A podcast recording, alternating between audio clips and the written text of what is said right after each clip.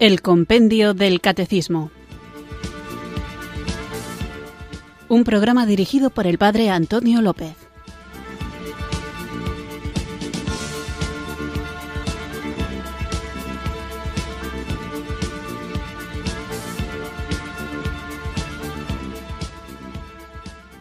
Muy buenas tardes, queridos oyentes de Radio María. Recibido un cariñoso saludo desde Irurzun, en Navarra, quienes sintonizáis una tarde más esta radio que cambia vidas, esta emisora de la Virgen, Radio María, para escuchar el programa El Compendio del Catecismo, nuestro espacio diario de formación católica en el que tratamos de conocer intelectualmente, de saber, de formarnos en la fe que sobre todo queremos vivir, pero uno no puede vivir aquello que no conoce y lo que nos mueve a querer conocer mejor nuestra fe es el amor que nos suscita la revelación que Dios nos ha querido regalar en su iglesia. Además, esta fe que queremos vivir no se vive de manera puramente intimista, sino que en fidelidad a Jesucristo, que nos ha mandado como sus testigos, que nos ha pedido que enseñemos y que guardemos todo lo que Él nos ha mostrado, tenemos la misión de ser luz del mundo y sal de la tierra y por lo tanto estamos llamados suscitados por el deseo de que todos los hombres experimenten el gozo de la salvación, que todos le conozcan al Señor. Y en esta tarea nos tenemos que preparar también para saber dar razón de nuestra esperanza a todo aquel que nos la pida. Y por lo tanto debemos saber defender la fe, debemos saber dar una respuesta a quienes no conocen el fundamento de lo que nos ha sido revelado y también a quienes por una concepción equivocada de lo que es la Iglesia o incluso por una aversión inexplicable, la verdad, hacia ella, atacan nuestras verdades y se suscita en el mundo una división que muchas veces supone escándalo, porque hay quien se pregunta justificadamente cómo es posible que todos los que creen en Cristo no formen parte de una misma comunidad. Y esto es algo a lo que debemos aspirar, no por consenso, no llegando a acuerdos, sino profundizando en aquello que nos ha sido revelado para permanecer lo más fieles posible a Jesucristo. Y de ahí la necesidad de saber defender la fe católica frente a otros cristianos, la necesidad de defender la fe católica a quien se siente alejado de la Iglesia y también la necesidad de defender la fe católica frente a quienes directamente se sienten enemigos de ella. Todos estamos convocados al amor de Dios, todos estamos llamados a la salvación y es tarea nuestra, tarea de quienes creemos en Jesucristo, cooperar con el Espíritu Santo para convertirnos en instrumentos suyos que logren hacer que el Evangelio llegue a todos los rincones del mundo, a todos los corazones de los hombres en todas partes. Por eso es preciso tener una adecuada formación. Vamos a comenzar invocando al Espíritu Santo para que sea Él quien mueva nuestros corazones, quien ponga las palabras adecuadas en nuestros labios, quien ponga en marcha nuestras manos para construir ese reino de Dios, ese reino de verdad y justicia que Cristo ha venido a traer y que todavía falta falta mucho para que todas las naciones conozcan el Evangelio. Por eso no podemos dormirnos en los laureles y cesar en nuestra tarea evangelizadora. Así que comencemos invocando al Espíritu Santo para que nos capacite y seamos capaces de llevar a cabo la tarea a la que Cristo a todos nos llama.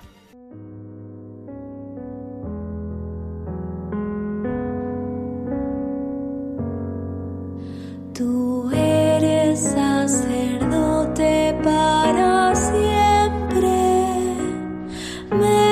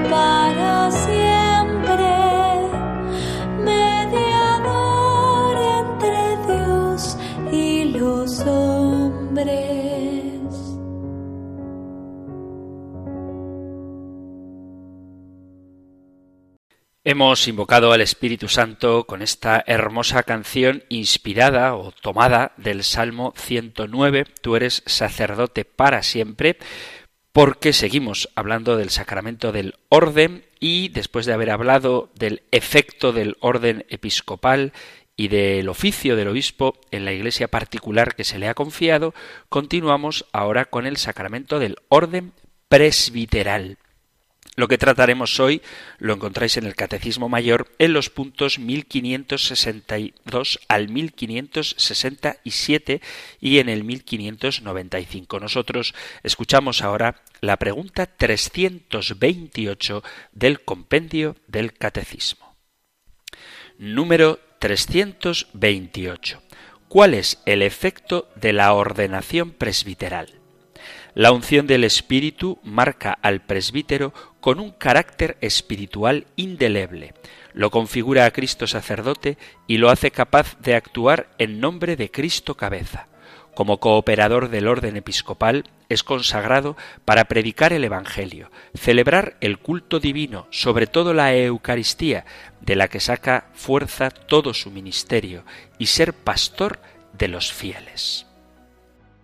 Para entender la grandeza del efecto del orden presbiteral, me vais a permitir que os aconseje un libro cuyo contexto voy a tratar de resumir ahora y es el libro biográfico de un gran sacerdote que llegó a ser papa y que después de una larga vida entregada al Señor y un larguísimo pontificado llegó a las cumbres de la santidad y me refiero a San Juan Pablo II, que publicó en el año 1996 un libro sobre su propia vocación titulado Don y Misterio, el misterio de un don que es más grande que el hombre. Dice San Juan Pablo II, ¿cuál es la historia de mi vocación sacerdotal? La conoce sobre todo Dios, en su dimensión más profunda. Toda vocación sacerdotal es un gran misterio, es un don que supera infinitamente al hombre. Cada uno de nosotros, sacerdotes, lo experimenta claramente durante toda la vida. Ante la grandeza de este don, sentimos cuán indignos somos de ello. La vocación es el misterio de la elección divina, dice Jesús en el capítulo 15 del Evangelio de San Juan, no me habéis elegido vosotros a mí, sino que yo os he elegido a vosotros y os he destinado para que vayáis y deis fruto y vuestro fruto permanezca. Y en la carta a los Hebreos dice el capítulo 5, versículo 4, y nadie se arroga tal dignidad, sino el llamado por Dios, lo mismo que a Aarón. Antes de haberte formado, yo en el seno materno te conocía, y antes que nacieses te tenía consagrado, yo, profeta de las naciones, te constituí. Esta es una cita del profeta Jeremías al principio del libro en el versículo 5. El don, dice San Juan Pablo II, es siempre más grande y es hermoso que sea así. Es hermoso que un hombre nunca pueda decir que ha respondido plenamente al don. Es un don y también una tarea siempre. Tener conciencia de esto es fundamental para vivir plenamente el propio sacerdocio. ¿Qué significa, se pregunta San Juan Pablo II, ser sacerdote? Servidores de Cristo y administradores de los misterios de Dios. Ahora bien, lo que en fin de cuentas se exige a los administradores es que sean fieles. Cita de primera carta a los Corintios capítulo 4. El administrador no es el propietario. El sacerdote recibe de Cristo los bienes de la salvación para distribuirlos debidamente entre las personas a las cuales es enviado. Se trata de los bienes de la fe. La vocación sacerdotal es un misterio. Es el misterio de un maravilloso intercambio entre Dios y el hombre. Un amor que es siempre presente, dice Jesús, haced esto en conmemoración mía. La Eucaristía se realiza también para ofrecer sobre el altar de la tierra entera el trabajo y el sufrimiento del mundo. ¡Qué conmemoración! Sabemos que a esta palabra hay que darle un sentido fuerte que va más allá del simple recuerdo histórico. Estamos en el orden del memorial bíblico que hace presente el acontecimiento mismo. Es memoria presencia. No hay duda de que el sacerdote con toda la Iglesia camina con su tiempo y es oyente atento y benévolo, pero a la vez crítico y vigilante de lo que madura en la historia. Si se analizan las aspiraciones del hombre contemporáneo en relación con el sacerdote, se verá que en el fondo hay en el mismo una sola y gran aspiración. Tiene sed de Cristo. Al sacerdote se le pide Cristo y de él tiene derecho a esperarlo ante todo mediante el anuncio de la palabra. En contacto continuo con la santidad de Dios, el sacerdote debe llegar a ser él mismo santo. Su mismo ministerio lo compromete a una opción de vida inspirada en el radicalismo evangélico. Esto explica que de un modo especial deba vivir el espíritu de los consejos evangélicos de castidad, pobreza y obediencia. La oración hace al sacerdote y el sacerdote se hace a través de la oración. Solo desde el terreno de la santidad sacerdotal puede desarrollarse una pastoral eficaz, una verdadera cura de almas. Los frutos duraderos de los esfuerzos pastorales nacen de la santidad del sacerdote. El presbítero debe vivir la palabra.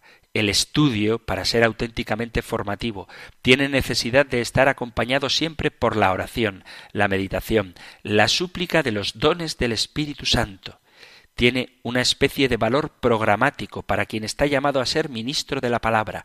Debe poseer y transmitir la ciencia de Dios, que no es sólo un depósito de verdades doctrinales, sino experiencia personal y viva del misterio en el sentido indicado por el Evangelio de San Juan en la oración sacerdotal. Esta es la vida eterna, que te conozcan a ti, el único Dios verdadero y al que tú has enviado, Jesucristo. Dice San Juan Pablo II que Dios mantenga en los sacerdotes una conciencia agradecida y coherente del don recibido y suscite en muchos jóvenes una respuesta pronta y generosa a su llamada a entregarse sin reservas por la causa del Evangelio. De ello se beneficiarán los hombres y mujeres de nuestro tiempo tan necesitados de sentido y de esperanza. Y termina el Papa en este libro Don y Misterio diciendo que la Virgen María acoja este testimonio mío como una ofrenda filial para gloria de la Santísima Trinidad, que haga fecunda en el corazón de los hermanos en el sacerdocio y de tantos hijos de la Iglesia, que haga de ella una semilla de fraternidad también para quienes, aun sin compartir la misma fe, me hacen con frecuencia el don de su escucha y del diálogo sincero. Por eso, para comprender qué es el sacerdocio, además de este programa, que espero que nos ayude, os animo a que vayáis al testimonio directo de un gran sacerdote, un gran santo, que es el Papa San Juan Pablo II, cuya vida sacerdotal, cuyo testimonio vocacional vuelca en este libro Don y Misterio. Vamos a tratar de conocer en este programa la grandeza del sacerdocio católico, dejando claro que los sacerdotes no son, no somos ángeles.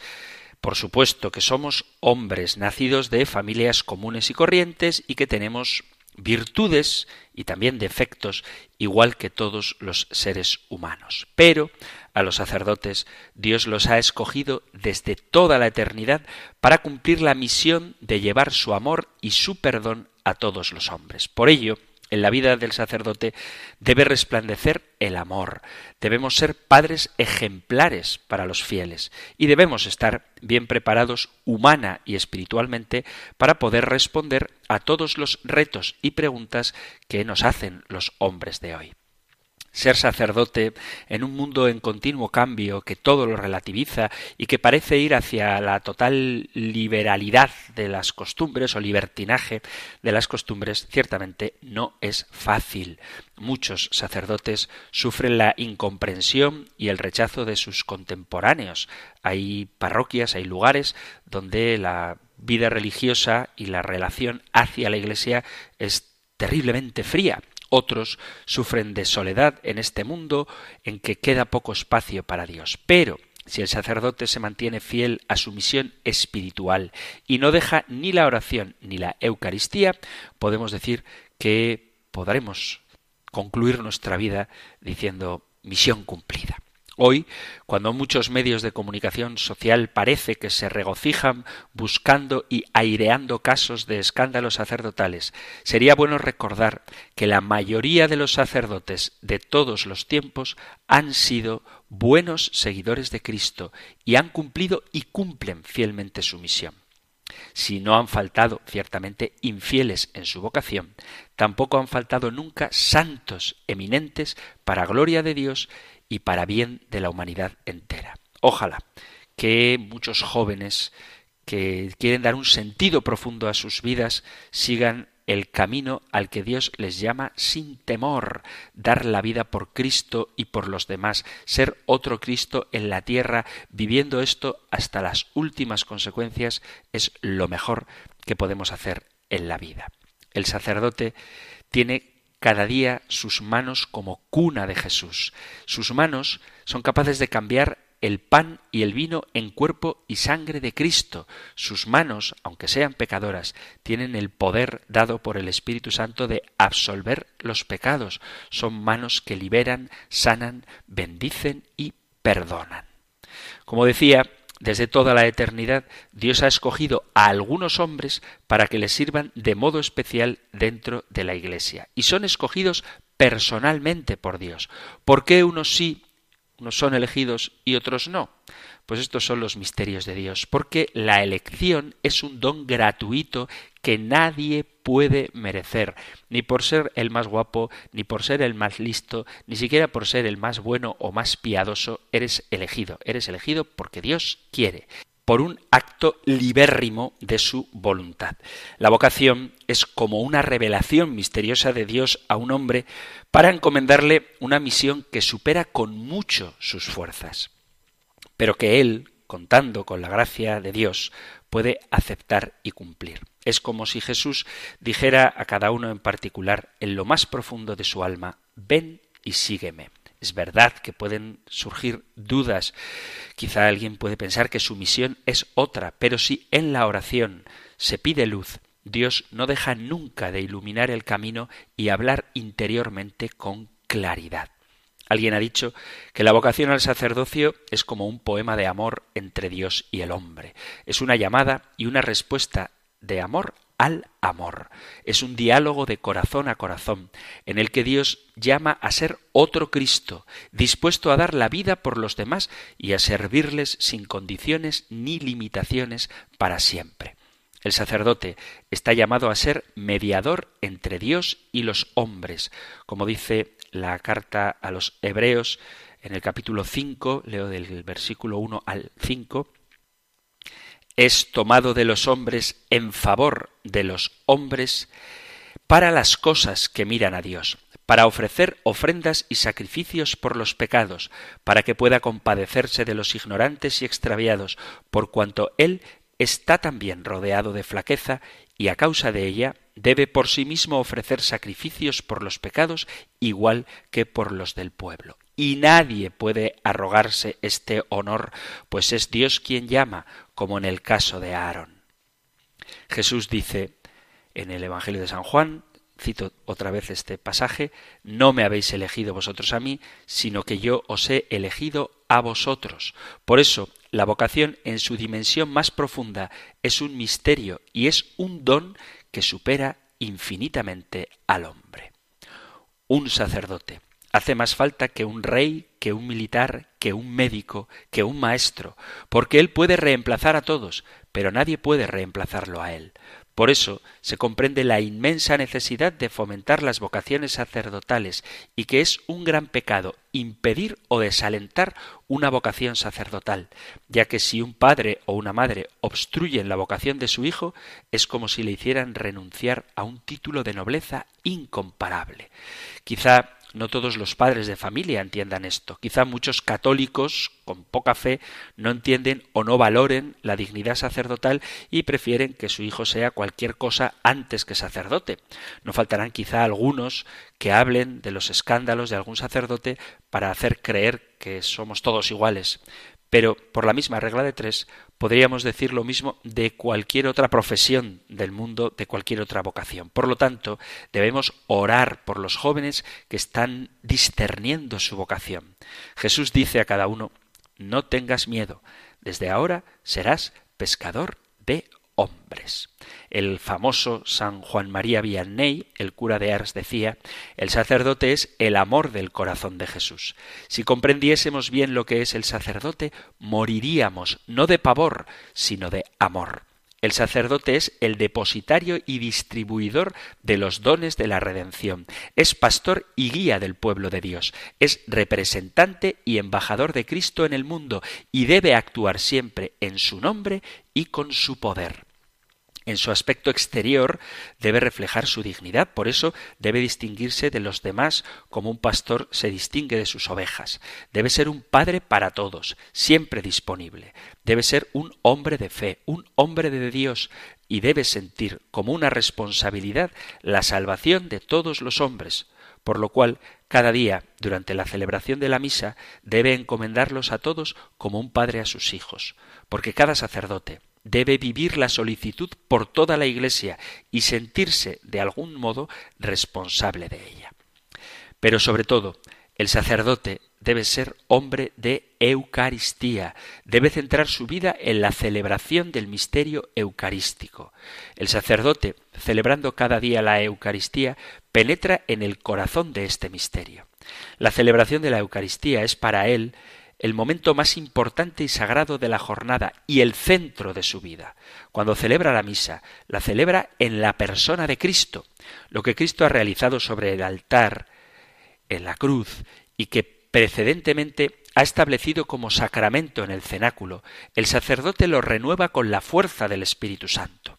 En ese momento, el sacerdote está como envuelto por el poder del Espíritu Santo y las palabras adquieren la misma eficacia que las pronunciadas por Cristo durante la última cena. Celebrar la Eucaristía es la misión más sublime y más sagrada de todo sacerdote. La Eucaristía constituye la principal y central razón de ser del sacramento del sacerdocio, nacido efectivamente precisamente en el momento de la institución de la Eucaristía y a la vez que ella. Nosotros estamos unidos de manera singular y excepcional a la Eucaristía. Somos, en cierto sentido, por ella y para ella. Somos, de modo particular, responsables de ella. También el sacerdote es testigo e instrumento de la misericordia divina. Por eso, como un padre, debe esperar en el confesionario a sus hijos que desean recibir el perdón de Dios. El sacerdote es administrador de bienes invisibles e inconmensurables que pertenecen al orden espiritual y sobrenatural. Precisamente por ello, el sacerdote debe estar bien preparado para responder a las exigencias del mundo moderno. Debe actualizarse constantemente sobre los últimos documentos de la Iglesia y seguir atentamente los acontecimientos del mundo. Debe estar altamente cualificado, pero no por una especie de soberbia intelectual, sino sobre todo por el amor a su pueblo al que debe servir y por el amor a Cristo.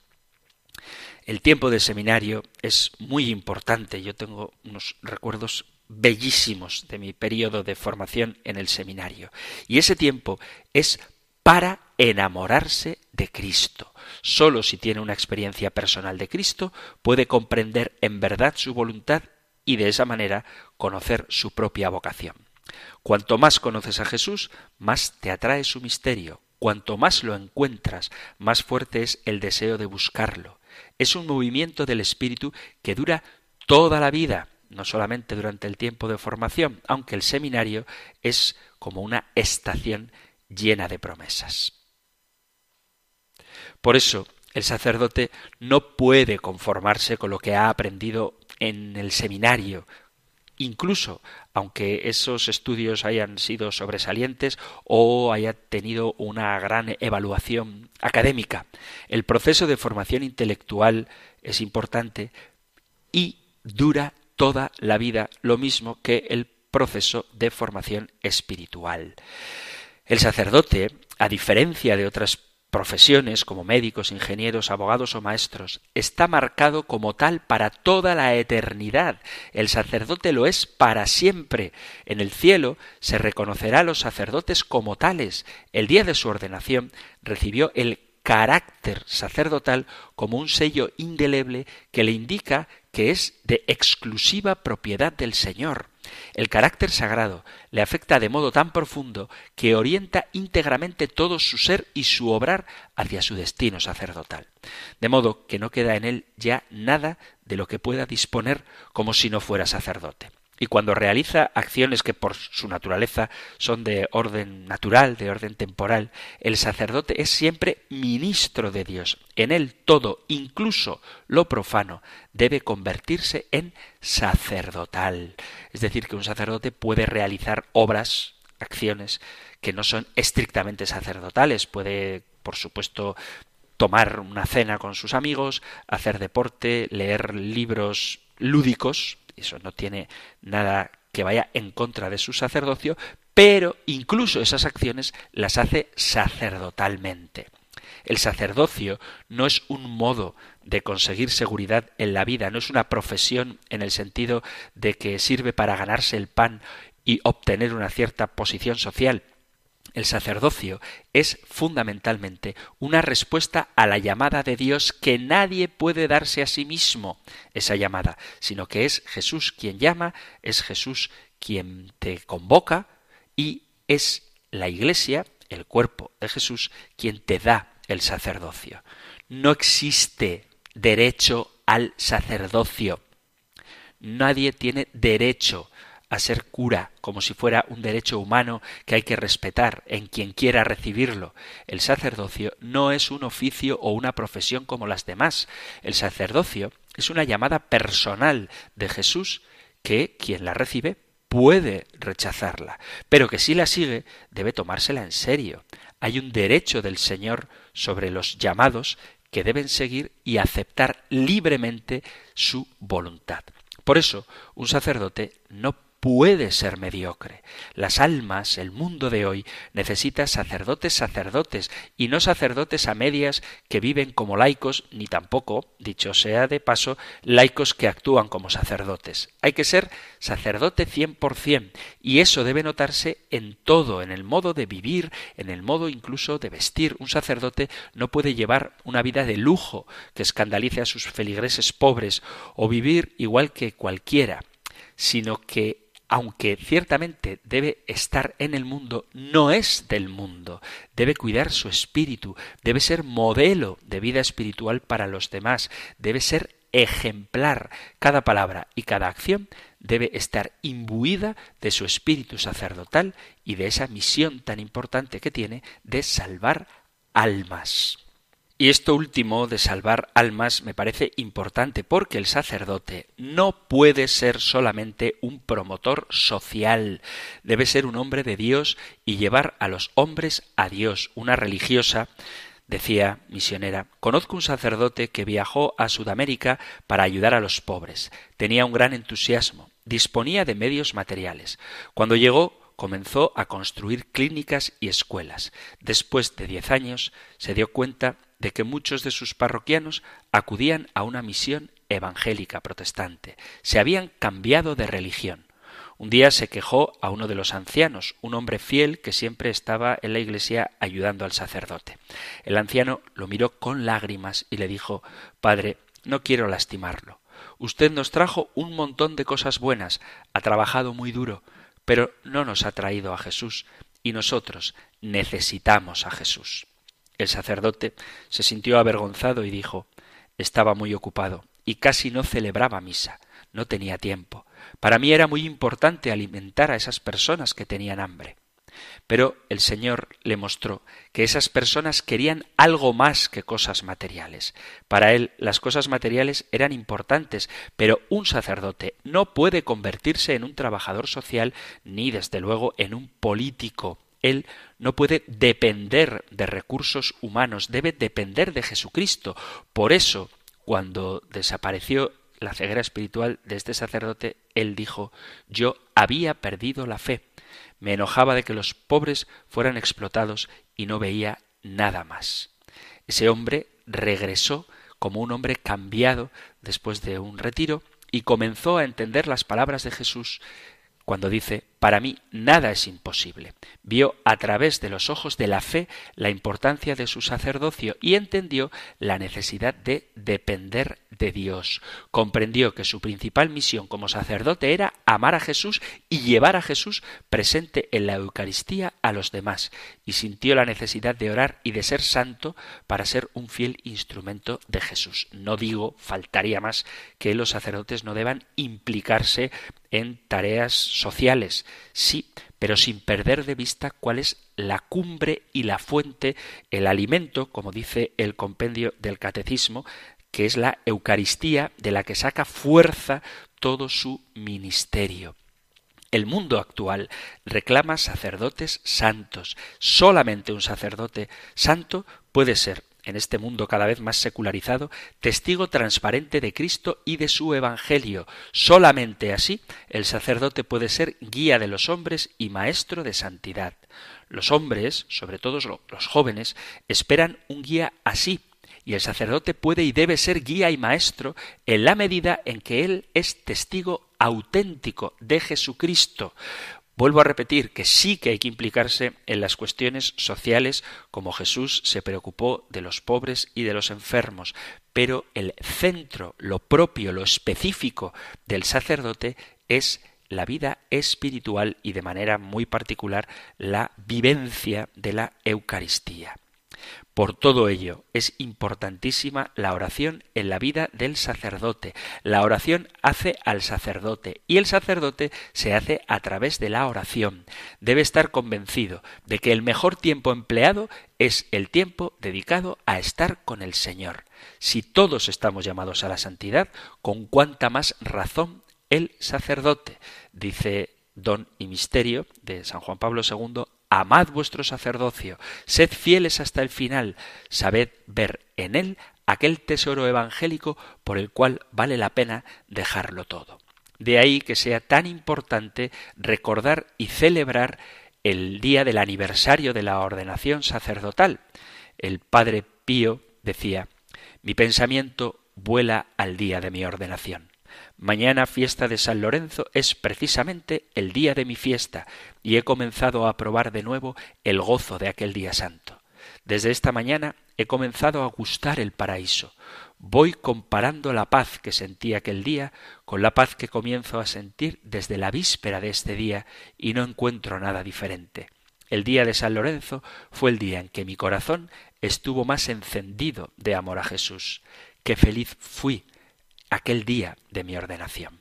Y el Papa Benedicto XVI dice sobre el día de su ordenación la ordenación sacerdotal la recibimos en la Catedral de Frisinga de manos del cardenal Faulhaber, en la fiesta de los santos Pedro y Pablo del año 1551. Éramos más de cuarenta candidatos. Era un espléndido día de verano que permanece inolvidable como el momento más importante de mi vida. No se debe ser supersticioso, pero en el momento en que el anciano obispo impuso sus manos sobre las mías, un pajarillo, tal vez una alondra, se elevó del altar mayor de la catedral y entonó un breve canto gozoso. Para mí fue como si una voz de lo alto me dijese Va bien así, estás en el camino justo. Así que, fieles feligreses, Acordaos del día de la ordenación de vuestro párroco y no dejéis de felicitarle, no solamente para mostrarle vuestro afecto, que es algo que siempre es de mucho agrado, sino también para que renueve en él esos sentimientos de gozo, de alegría, de bienestar espiritual, de enamoramiento del Señor que se siente cuando llega el día en el que el obispo te ordena como presbítero. Vamos a hacer una breve pausa musical y continuamos con nuestro programa.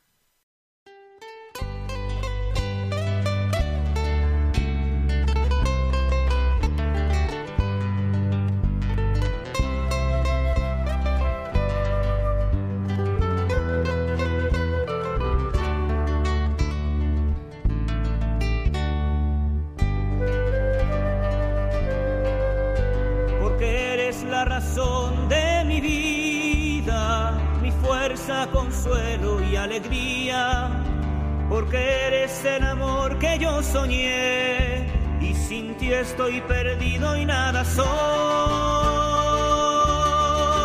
Aquí estoy, Señor, toma mi vida, sacerdote para siempre quiero ser. Aquí estoy, Señor, toma mi vida, sacerdote para siempre quiero ser.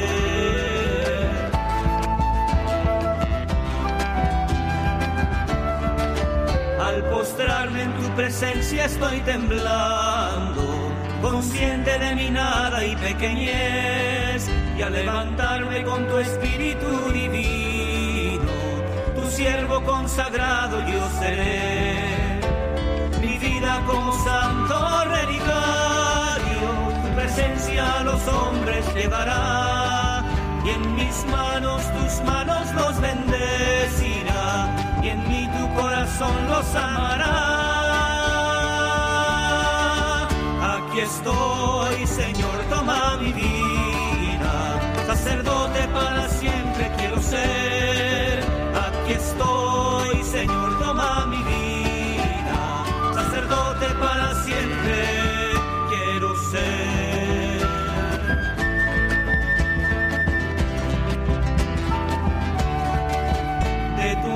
estoy sediento, Señor. En ti todo lo encuentro y soy feliz. Y en mi pecho tu palabra incontenible. Con su fuego al mundo entero abrazaré. Y no importan ya las dudas y el temor. Tu amor todo lo puede y venceré. Y no importa lo que venga hacia mi lado. Paso a paso contigo contaré. estoy, Señor, toma mi vida. Sacerdote para siempre quiero ser. Aquí estoy, Señor, toma mi vida. Sacerdote para siempre quiero ser.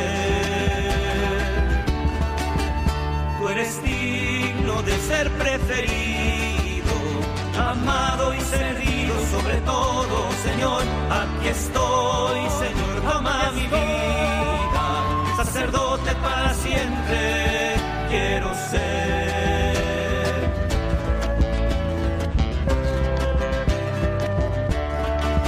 Aquí estoy, Señor, toma mi vida, sacerdote para siempre quiero ser. Aquí estoy, Señor, toma mi vida, sacerdote para siempre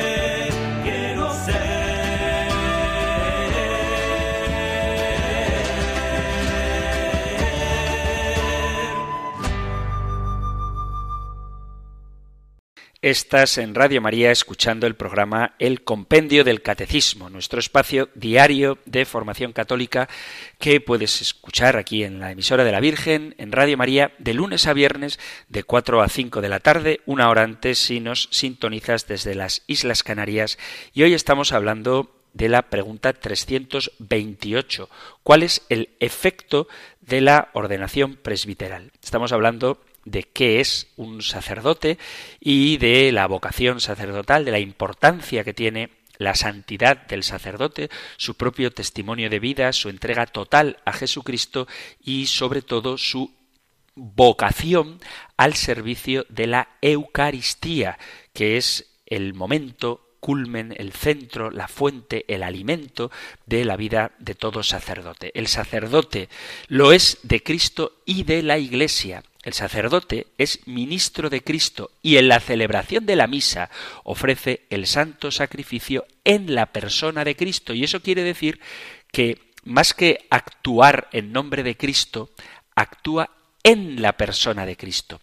O sea que se identifica de manera sacramental con el sumo y eterno sacerdote que es el autor y el sujeto principal de su propio sacrificio en el que en verdad no puede ser sustituido por nadie. El sacerdote, en sentido, si queréis, más profundo, cuando está celebrando la misa, no representa a Cristo, sino que es Cristo. Cristo absorbe la persona del sacerdote y actúa a través de él que es su ministro e instrumento. El sacerdote presta la voz, las manos, el cuerpo a Jesucristo para que actualice su sacrificio de la cruz. Durante la celebración de la Eucaristía, el que habla en la misa no es el sacerdote humano al que escuchamos. Ciertamente oímos su voz, pero su voz viene de más arriba, de más hondo. Es la voz de Cristo que habla a través del sacerdote. Sus manos son las manos de Cristo porque en realidad es Jesús quien celebra la misa por medio del sacerdote. Jesús es el único y eterno sacerdote, pero como a Él ya no le vemos y le oímos, necesita del sacerdote como una especie de pantalla para proyectar su propia vida, su amor, su voz y su ofrecimiento permanente por la salvación del mundo. Ahora bien, el ofrecimiento de Cristo, es decir, su misa, no la hace él solo. Ofrece continuamente consigo a su cuerpo que es la Iglesia y quiere que todos los fieles, empezando por el sacerdote y los que asisten a la Eucaristía, se ofrezcan junto a él al Padre por la salvación del mundo. La misa es una acción de Cristo y de la Iglesia, en la cual Cristo nuestro Señor, por el misterio del sacerdote, se ofrece a sí mismo a Dios Padre. Por eso el sacerdote no puede ser sacerdote de Cristo sin la Iglesia, pues Cristo y la Iglesia están íntimamente unidos como lo está la cabeza del cuerpo. Cristo es, dice la carta a los Efesios, cabeza de la Iglesia y salvador del cuerpo. Y en la primera carta a Corintios capítulo 12 y también en el capítulo 12 de la carta a los Romanos se insiste en que vosotros sois el cuerpo de Cristo, por lo cual el sacerdote debe celebrar la misa en unión con todo el universo y con todos los hombres. En la celebración eucarística no sólo hay comunión con el Señor, sino también con la creación y con los hombres de cualquier lugar y tiempo. La Eucaristía no es sólo un encuentro entre el cielo y la tierra, sino también un encuentro entre la iglesia de entonces y la de hoy, entre la de aquí y la de allí. Nombrar al Papa y al Obispo significa que celebramos realmente la única Eucaristía de Jesucristo y que solamente podemos recibirla en la única Iglesia. La celebración de la misa necesita del sacerdote que no habla en su propio nombre, no actúa como si se tratara de una tarea propia, sino que representa a toda la Iglesia, la Iglesia de cualquier tiempo y lugar, la Iglesia que le ha transmitido a él el poder de hacer lo que ella misma ha recibido. La Eucaristía solamente puede celebrarse correctamente si se celebra con toda la Iglesia. A Jesús solamente lo tenemos si le tenemos con los demás. Y porque en la Eucaristía solamente se trata de Cristo, precisamente por eso ella es sacramento fundamental de la Iglesia, el Santísimo Sacramento. Y por eso mismo sólo puede ser celebrada en unidad con toda la Iglesia y contando con su autorización. Por eso el Papa aparece en la plegaria eucarística cuando se celebra la misa. La comunión con el Papa es comunión con toda la Iglesia, sin la cual no se puede dar una comunión plena con Cristo. Nuestra fe y nuestra oración solo son correctas cuando en ellas pervive sin interrupción la autosuperación, la autorreferencia, aquello que nos es propio, lo cual nos conduce hasta la iglesia de cualquier lugar y tiempo. Y esta es la esencia de la catolicidad. De eso se trata cuando nosotros, por encima de nuestros propios gustos, nos unimos al Papa y celebramos como la Iglesia pide que celebremos, incorporándonos a la única Iglesia presente en todos los pueblos. Hay que darse cuenta de que la misa que se celebra no es la misa del Padre Antonio o del Padre Luis Fernando, sino la misa de Jesús y por lo tanto no podemos celebrarla a nuestro gusto y de acuerdo con nuestras ideas y opiniones, sino de acuerdo a lo que Cristo quiere según las normas establecidas por la Iglesia Universal y que tienen una continuidad viva y progresiva desde la última cena hasta el día de ahora. Pero se ha llegado al extremo de que algunos grupos pseudolitúrgicos se autofabrican una liturgia dominical. Lo que se ofrece estará muy bien como una oración, pero no es la misa. Lo que se da es el producto de la creatividad de unas personas listas y trabajadoras que se han inventado algo. Pero eso no significa encontrarme con lo sagrado, que es algo que se me regala, no es algo que brota de la habilidad creativa de unas cuantas personas.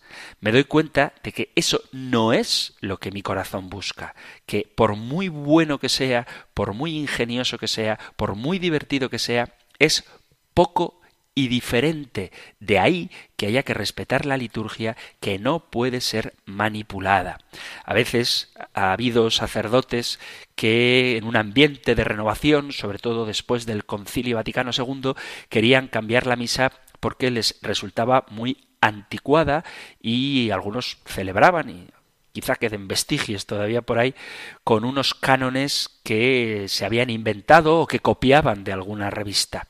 Y poco a poco se dejó de dar la importancia que tenía a la Eucaristía y se celebraba solamente la misa cuando alguien les pedía una intención y no hacían de la oración el centro de su vida, porque según ellos toda su vida, todo lo que hacían es oración, porque todos los días, a todas horas, estaban hablando de Dios a los demás. Y hablar de los demás a Dios está muy bien, pero no se dan cuenta de que desobedeciendo, sin rezar el oficio divino, el sacerdote se puede ir vaciando por dentro hasta que el sacerdocio pierda todo su sentido. Hay quien creía que era mejor y más útil dedicarse al servicio a los pobres en vez de estar atendiendo al despacho parroquial o los sacramentos de la Iglesia. Y al final, el resultado de este modo de pensar fue una feroz secularización en el sentido más literal, no simplemente sacerdotes que vivían con falta de identidad presbiteral, sino incluso hasta el punto de pedir la secularización. Esto es una realidad que la gente que sea un poquito más mayor seguro que ha conocido no entró a juzgar las razones por las que algunos sacerdotes se secularizan, muchos de ellos siguen siendo buenos cristianos, buenos católicos, otros se alejan totalmente de la vida de la Iglesia, pero lo cierto es que ser sacerdote de Cristo y de la Iglesia significa obedecer y amar. El camino de cada uno es muy personal. Por eso digo que cada uno sabe por qué se seculariza. Pero lo cierto es que sin amar a la Iglesia y sin obedecer a las autoridades legítimas no se puede ser un buen sacerdote ni estar plenamente unido a Cristo y amarlo de todo corazón, porque de otro modo se pierde el sentido de la dignidad sacerdotal y el sacerdote busca ser un laico más, de tal forma que su vida y sus costumbres se identifican con las de los laicos. Perdiendo la identidad, se pierde también la pasión por el sacerdocio. Por eso el Papa Benedicto XVI decía Creed en el gran poder de vuestro sacerdocio. En virtud del sacramento habéis recibido todo lo que sois cuando pronunciáis las palabras yo o mío, yo te absuelvo de tus pecados, esto es mi cuerpo. Lo hacéis no ya en vuestro nombre, sino en nombre de Cristo, que quiere servirse de vuestra boca y vuestras manos, de vuestro espíritu de sacrificio y de vuestro talento. En el momento de vuestra ordenación, mediante el signo litúrgico de la imposición de las manos, Cristo os tomó bajo su particular protección. Estáis ocultos bajo sus manos y su corazón. Sumergíos en su amor y entregadle el vuestro. En un mundo en que hay tanto ruido, tanta desorientación, es necesaria la adoración silenciosa de Jesús oculto en la hostia. Cultivad con asiduidad la plegaria de adoración y enseñadla a los fieles. En ella hallarán consuelo y luz, especialmente las personas que sufren. De los sacerdotes, los fieles esperan una cosa, que sean especialistas en fomentar el encuentro del hombre con Dios, no se le pide al sacerdote que sea experto en economía, en construcción o en política. De él se espera que sea experto en la vida espiritual. Dicho de otra manera, ser sacerdote significa, la tarea del sacerdote es que su corazón, con todos sus anhelos, sus sueños, sus deseos, sus gozos, sea igual que el corazón de Jesús. Y hablando del sacerdocio, se nos ha terminado el tiempo para el programa de hoy. Seguiremos con este sacramento de la ordenación presbiteral en el próximo programa, pero si hay alguna cuestión que aclarar, alguna duda que no haya sido resuelta o incluso alguna duda que se os haya suscitado con las cosas que hemos mencionado en el programa de hoy, cualquier testimonio de vuestra relación con los sacerdotes, si habéis experimentado alguna vez la llamada al sacerdocio y luego habéis discernido que no era correcta, o si algún sacerdote quiere compartir su testimonio con este programa, sabéis que podéis enviar vuestros mensajes al correo electrónico compendio arroba radiomaria.es, compendio arroba o si lo preferís al número de teléfono de WhatsApp 668 594 383 668 594 383 terminamos recibiendo la bendición sacerdotal la bendición que podéis encontrar en el capítulo sexto del libro de los números. El Señor te bendiga y te guarde, el Señor ilumine su rostro sobre ti y te conceda su favor, el Señor te muestre su rostro y te conceda la paz. Muchísimas gracias por estar ahí, gracias por escuchar el compendio del catecismo y si queréis volveremos a encontrarnos en un próximo programa. Un fuerte abrazo.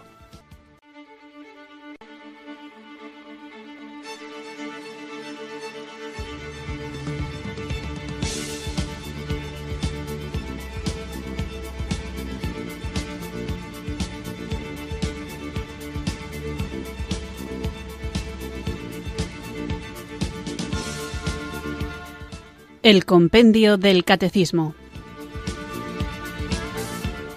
Un programa dirigido por el Padre Antonio López.